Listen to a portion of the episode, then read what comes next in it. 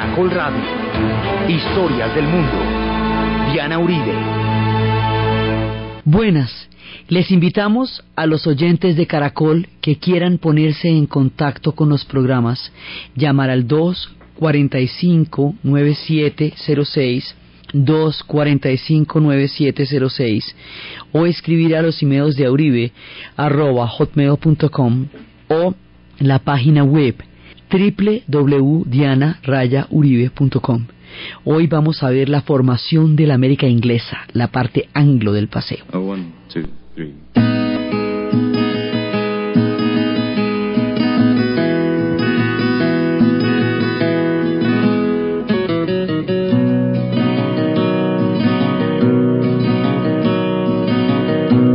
There's a haze on the skyline to wish me on my way.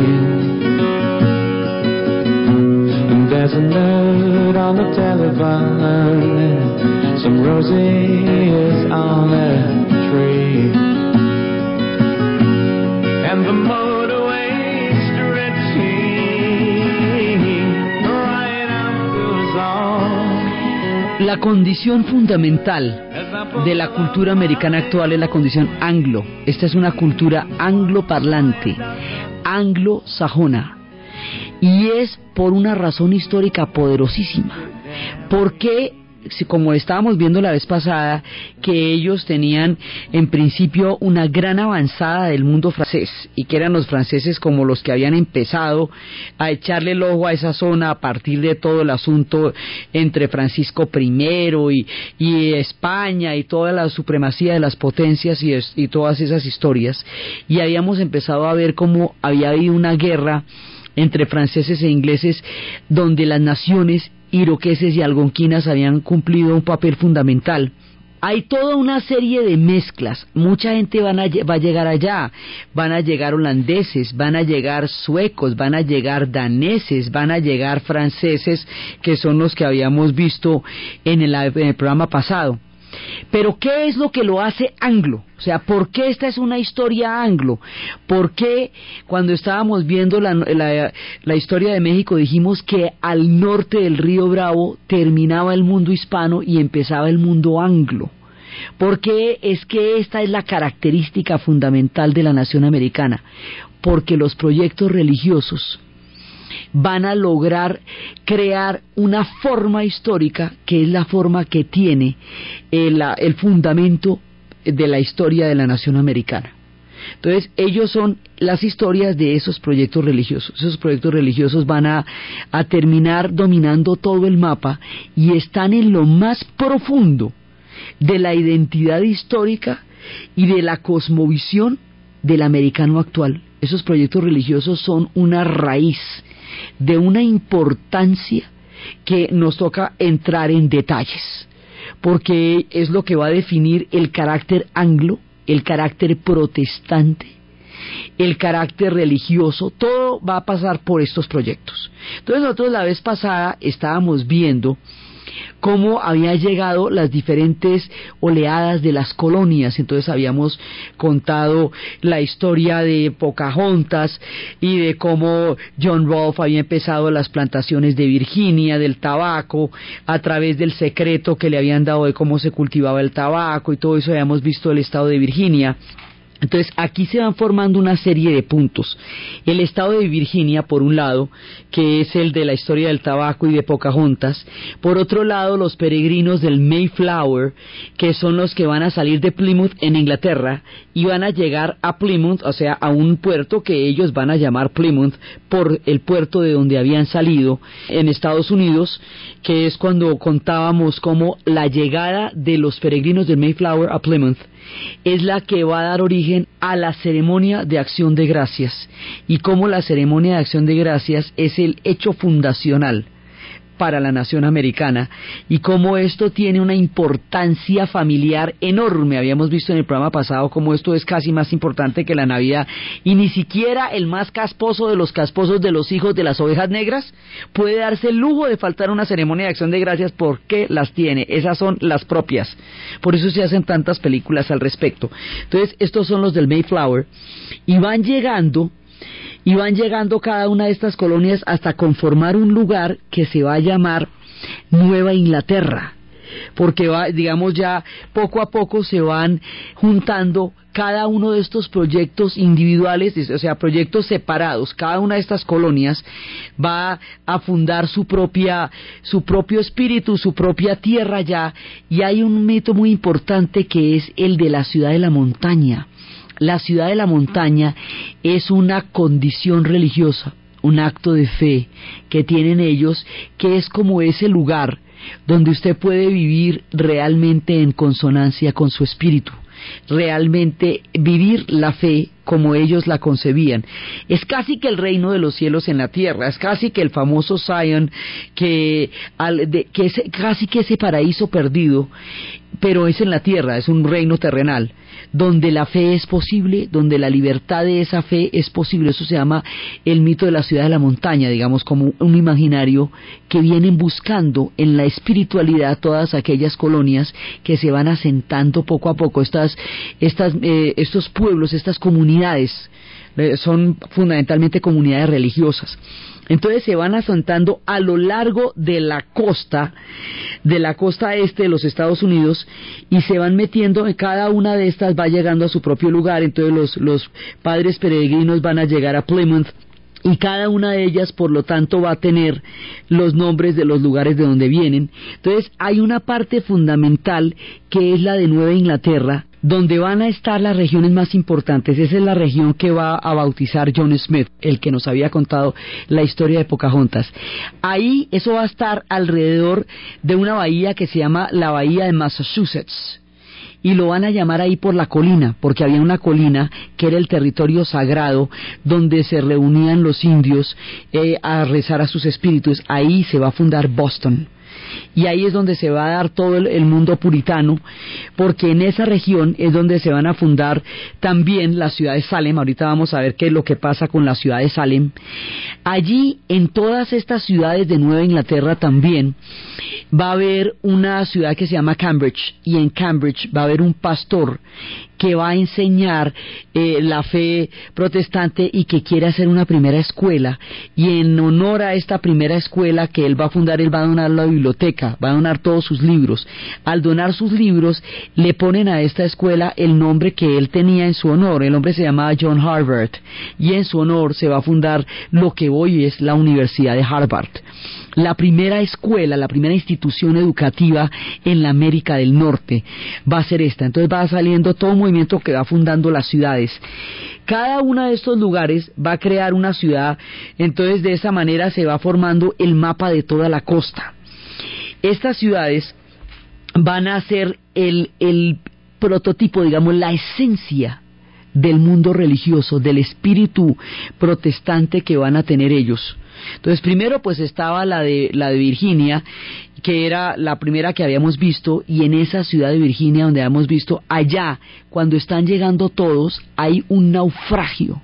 Hay un momento en que viene un barco a darles provisiones a John Smith que había llegado primero, y ese barco va a naufragar bajo una tempestad terrible. Dicen que de la tempestad y de ese naufragio es de donde va a sacar William Shakespeare algunos de los detalles de su obra titulada de esa manera, La Tempestad.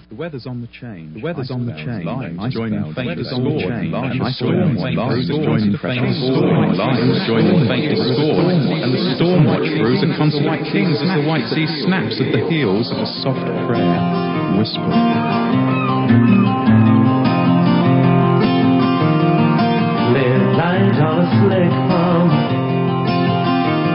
as I missed the other day.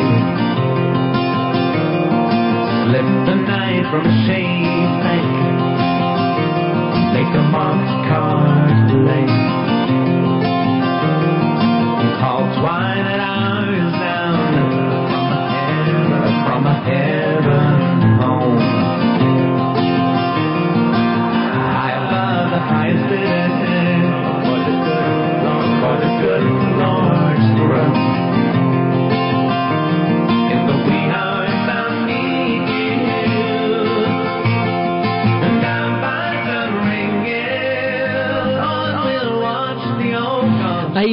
primera colonia que es la de Virginia.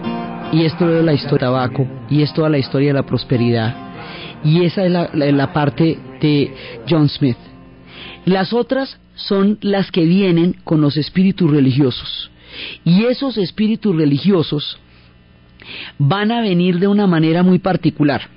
La vez pasada habíamos visto el tema de la reforma y habíamos visto cómo la reforma, cómo el movimiento protestante que surge en Alemania y que se opone a la autoridad del Papa y a una cantidad de lineamientos de la Iglesia Católica, va a desarrollar una ruptura gigantesca y cómo esa ruptura va a llegar hasta Inglaterra a través de el divorcio que Enrique VIII quiere de su primera esposa Catalina para casarse con la mamacita de Ana Bolena.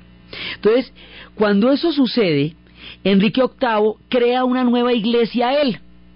Y esa nueva iglesia a él que va a crear, en ella él es la cabeza como rey y el arzobispo de Canterbury es el que va, digamos, a representar a la iglesia, pero de esa manera los dos poderes están cada cual en su lugar, él como rey y el arzobispo de Canterbury. En todo caso eso es una iglesia y en todo caso eso es una institución.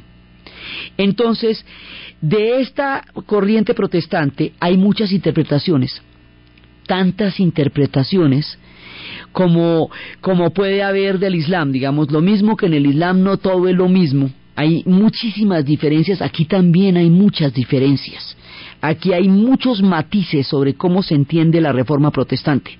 Y en Inglaterra, la reforma protestante tiene un problema gravísimo y es que las comunidades religiosas han adoptado el protestantismo porque se alejan de la iglesia como institución, porque consideran que el sacerdote como mediador entre Dios y la comunidad no es lo que ellos están dispuestos a aceptar.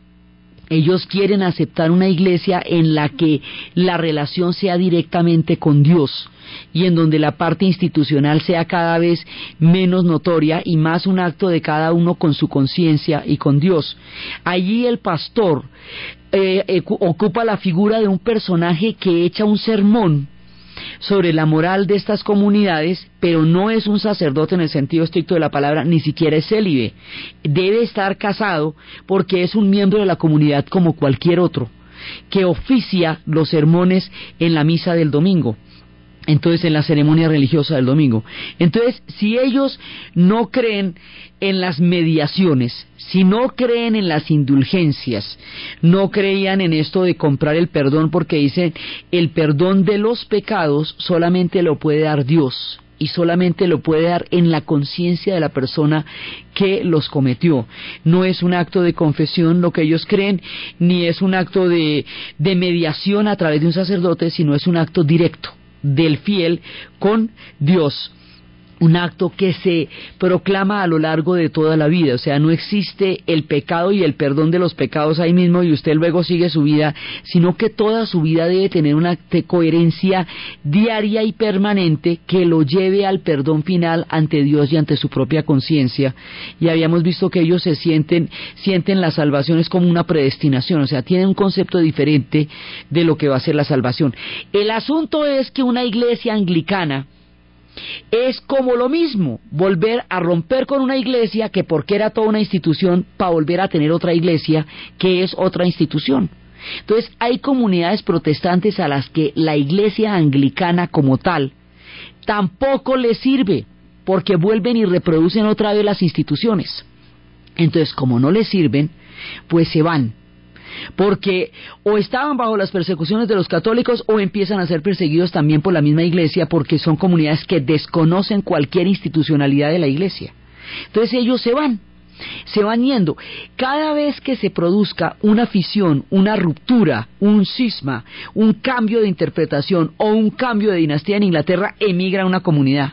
Y hay una relación directa entre este conflicto religioso y la fundación de las trece colonias, porque cada una de estas colonias va a ser el resultado de una disura, de, un, de una fractura respecto a la formación de las iglesias protestantes. Entonces, por eso es que la parte anglo es una tierra fundamentalmente de religiones, porque esto empieza por un proyecto religioso. Entonces, cada uno va a fundar lo suyo.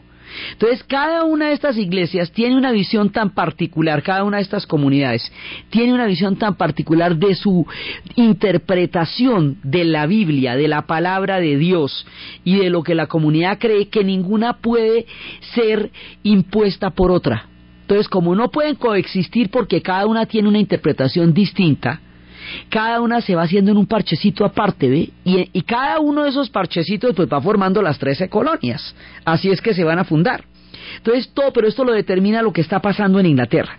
Entonces lo que está pasando en Inglaterra es bastante complejo porque Isabel muere sin descendencia.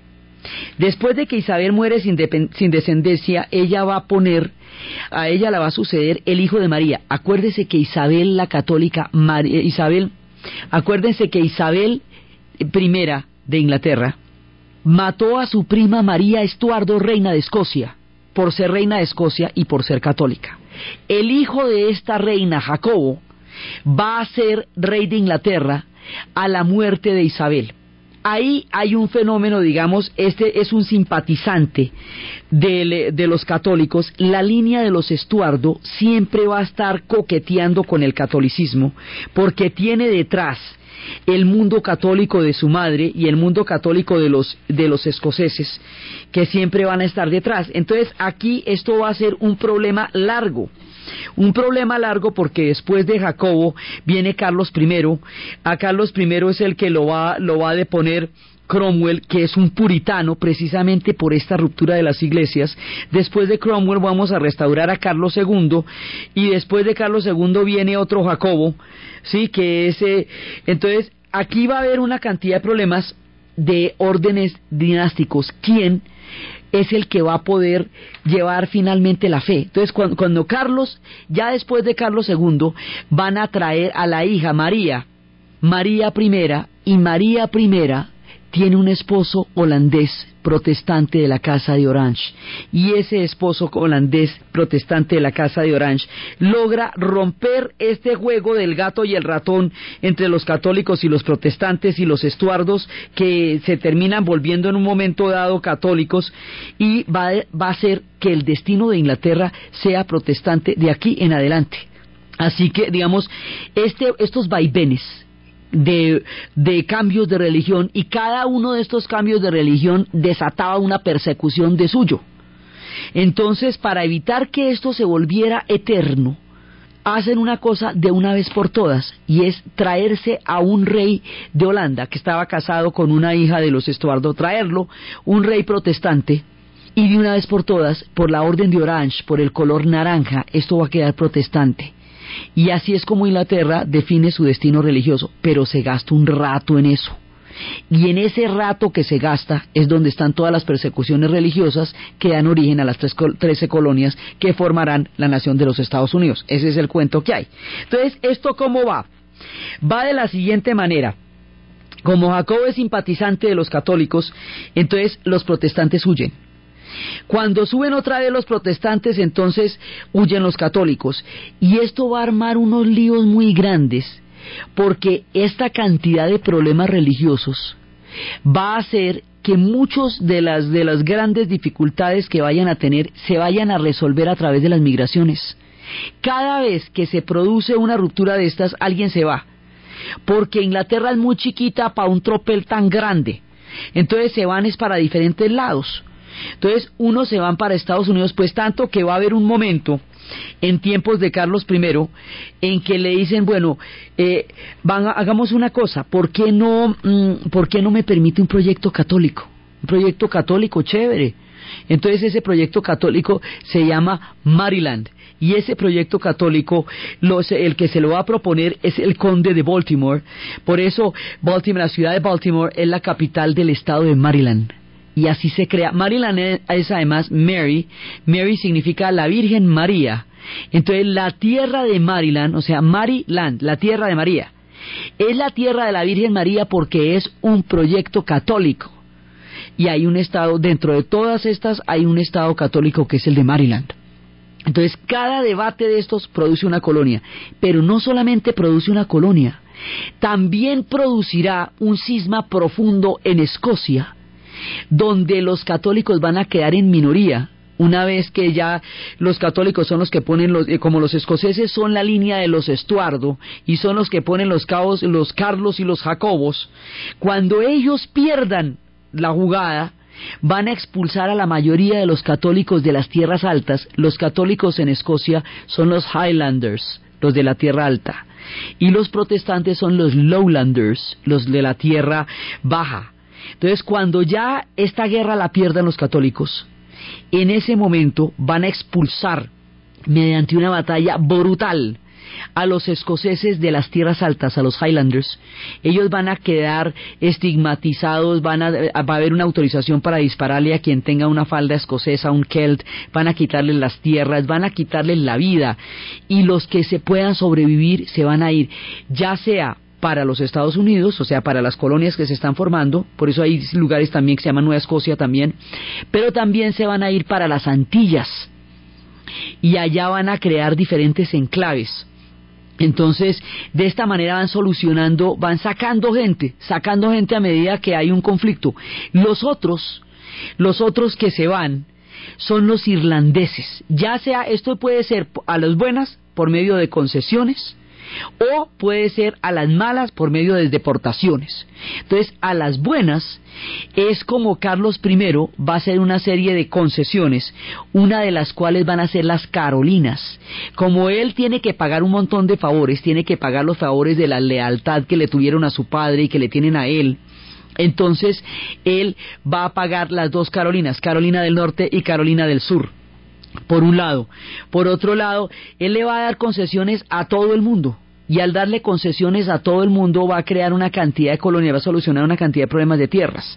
Entonces se llaman así por él, Carlos, Carolina del Norte, Carolina del Sur. Cada una de ellas tiene su, tiene su razón de ser por la cual se llama de esa manera. Por otro lado, otras van a ser las deportaciones. O sea, esto es a lo bien. A lo bien este hoy una colonia, una concesión para hacer una colonia. Y me parece muy bien. A lo mal es como le hacen a los irlandeses, y es que los deportan a una prisión que se llamaría Nueva Gales del Sur, porque la cosa con los, con los irlandeses se va a poner color de hormiga cuando Oliverio Cromwell, que es un puritano, o sea, en la sucesión, en la mitad de la sucesión de estos reyes Estuardos, Carlos y Jacobus, va a haber un momento en que Oliverio Cromwell, que es un puritano, va a expulsar, va, va a instituir a un rey, a uno de los, a los Carlos, a uno de los Carlos y va a cerrar como la monarquía y va a ser un parlamento él. Ahí en ese momento los puritanos llegan al poder y ahí es donde aparece el espíritu puritano. El espíritu puritano es una austeridad muy grande, es una manera de ver la vida en la cual el estoicismo eh, guía cada una de las acciones. Hay toda una vigilia, una vigilancia frente al pecado, los hombres y las mujeres. That your heart will be sorely grieving for the stranger's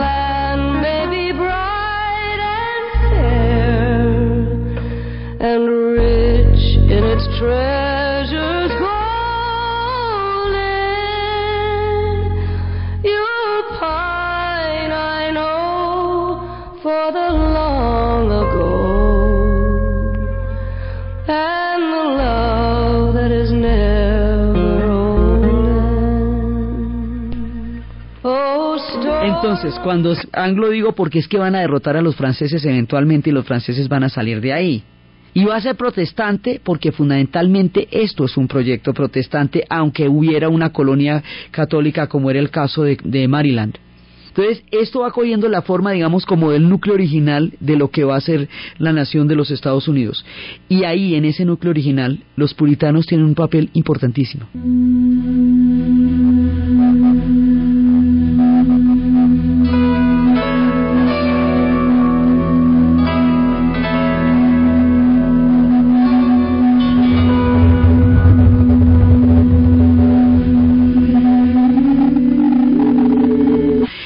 Secuestran y los llevan como esclavos al otro, a la, a- a otro lado del mar.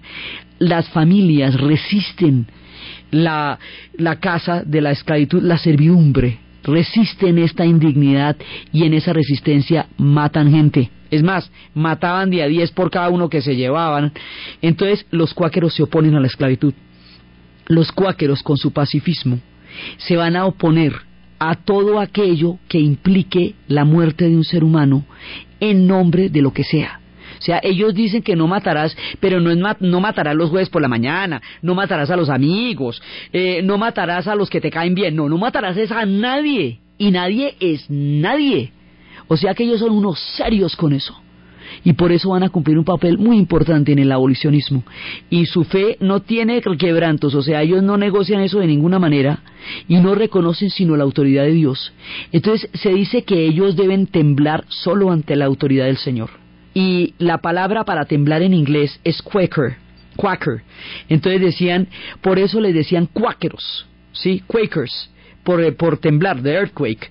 Entonces, es un juego de palabras que hace que les digan cuáqueros, y que ellos vayan a ser una comunidad muy importante dentro de las comunidades que se van fundando allá. Quedaron inmortalizados en la vena que lleva el mismo nombre, ahí están, los cuáqueros. Pero ellos son, digamos, la fuente pacifista. Entonces, cada una de estas comunidades tiene su propia, su propia manera de interpretar y dentro de su propia manera de interpretar, por ejemplo, como son, hay uno que es uno que va a ser importantísimo, que es William Penn. Y William Penn va a ser, o sea, el principal de los cuáqueros, de estos cuáqueros, el más importante va a ser William Penn, en apoyo a él, porque él estuvo apoyando a los católicos. Carlos II va a restaurar, va a, a digamos, a darle la reciprocidad de su apoyo nombrando un estado, el estado de Pensilvania. Entonces Penn dice que él es un hombre sumamente humilde, sumamente modesto, que darle a un territorio su nombre le parece una desproporción. Dice, no, no, no, es que no es por usted, es por su padre que me apoyó durante los días más difíciles. Entonces por él se llama Pensilvania. Y en Pensilvania viene este proyecto de los cuáqueros y allá va a haber una ciudad que es un proyecto que se llama la última ciudad donde existían los cristianos en todo el Asia Menor. Y por ese nombre, simbólicamente, la van a llamar Filadelfia.